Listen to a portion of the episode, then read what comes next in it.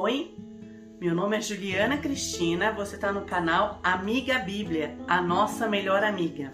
A gente vai continuar hoje o nosso estudo do Evangelho de João. A gente já gravou vários outros vídeos e hoje a gente vai falar do estudo do Evangelho de João, capítulo 5, do versículo 1 ao 15. Eu acho que é legal você ler na sua Bíblia também. Eu uso a versão NVI. É uma versão que é fácil de ler, simplificada, mas que não tira o sentido do texto. Então eu gostaria que você abrisse sua Bíblia, se você tiver Bíblia. Se você tem um aplicativo, você abre o aplicativo e escuta junto, ou se não, só ouve, tá? Vamos lá? Então, é João capítulo 5, de 1 a 15. Eu vou lendo e vou comentando, tá bom? É, aqui o subtítulo diz assim: A cura junto ao tanque de Betesda. Algum tempo depois, porque a gente falou sobre a cura de um oficial no capítulo 4, do filho de um oficial no capítulo 4, né? Algum tempo depois, Jesus subiu a Jerusalém para uma festa dos judeus.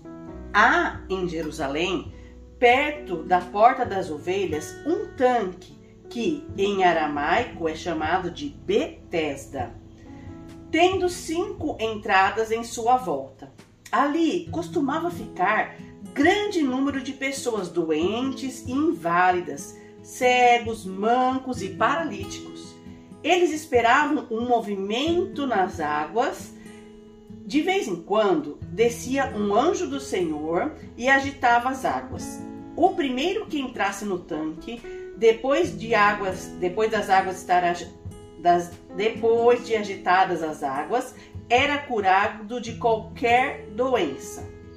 Olha é, esse é um texto que só tem nesse evangelho, a gente não encontra nenhuma referência bíblica. É lógico que existem referências históricas que comprovam é, que existia esse tanque.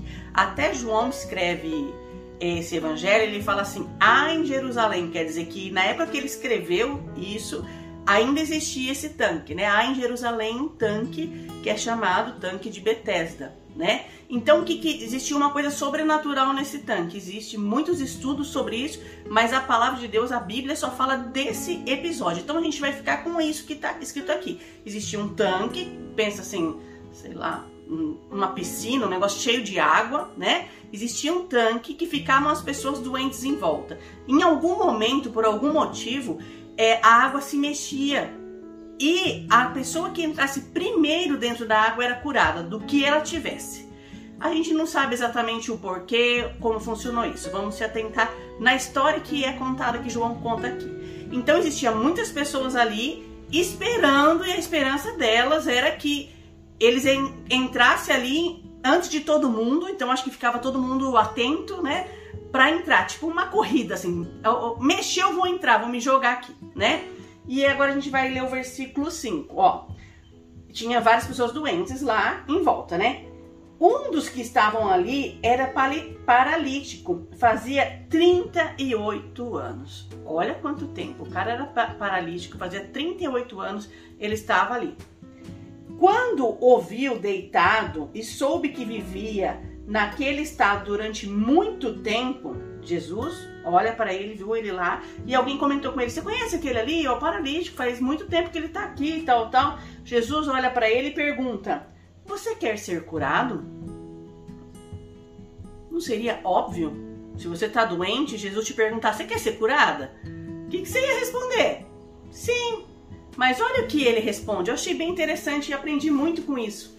Versículo, é, versículo 7. Disse o paralítico: Senhor, não tenho ninguém que me ajude a entrar no tanque quando a água é agitada.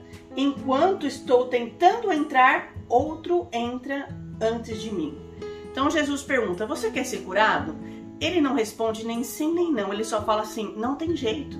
Por quê? Eu sou paralítico. A hora que, o, que a água se mexe, eu vou tentar entrar até alguém me ajudar, me colocar lá dentro alguém já entrou antes de mim, então, tipo assim, ele não fala se ele quer ou não, mas não tem jeito, né? Vamos lá, no versículo 8. Então Jesus lhe disse: Levanta-se, levante-te, pegue a sua maca e ande. Olha, simples, né? quer ser curado? Ai, não tem ninguém para me jogar aqui no poço. Jesus já fala assim, então levanta. Então, quer dizer, não é só ficar de pé, né? Levanta, pega a sua maca e sai andando por aí. Olha só. Imediatamente o homem ficou curado. Pegou a maca e começou a andar. Imediatamente. Quando Jesus quer operar um milagre, é uma palavra né? Isso é lindo. É, Jesus é poderoso. Então, além dele se levantar, ele pôde pegar sua maca. Então, ele teve força para pegar a, a maca e saiu andando, né? No, isso aconteceu em um sábado. É um detalhe que eu até estou gravando esse vídeo num sábado. É um detalhe que para nós não faz muita diferença que dia que aconteceu esse milagre, né? Nos dias de hoje. Mas a gente tem que se lembrar que na época que Jesus vivia, os judeus guardavam muito o sábado. Para eles, é, obedecer o sábado era a coisa mais importante que alguém poderia fazer. Depois a gente fala até algumas coisas sobre isso. Mas eles tinham como lei principal não pode fazer exercício. Exercício a gente falaria no dia de hoje, lá não tinha, não tinha esse termo. Mas você não pode caminhar mais do que X passos, você não pode carregar sua maca, você não pode nem fazer o bem, nem curar, né? Vamos lá, vamos continuar a história para a gente entender. Versículo 10. E por essa razão, por ser sábado, os judeus disseram ao homem que havia sido curado: Hoje é sábado, não é permitido carregar a maca. Gente, olha aqui. O cara estava 38 anos paralítico, esperando ser curado.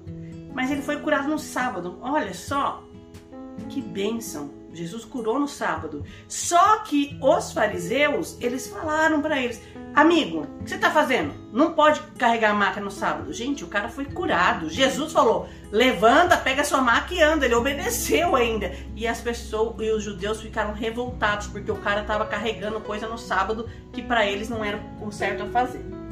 Mas o homem respondeu no versículo 11: O homem que me curou me disse: Pega a sua maca e ande. Quer dizer, o cara que fez esse milagre na minha vida, falou para eu pegar minha maca e sair andando, eu tô obedecendo, né?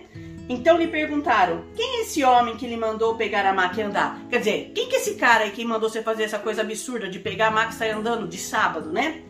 O homem que fora curado não tinha ideia de quem era ele, pois Jesus havia desaparecido no meio da multidão.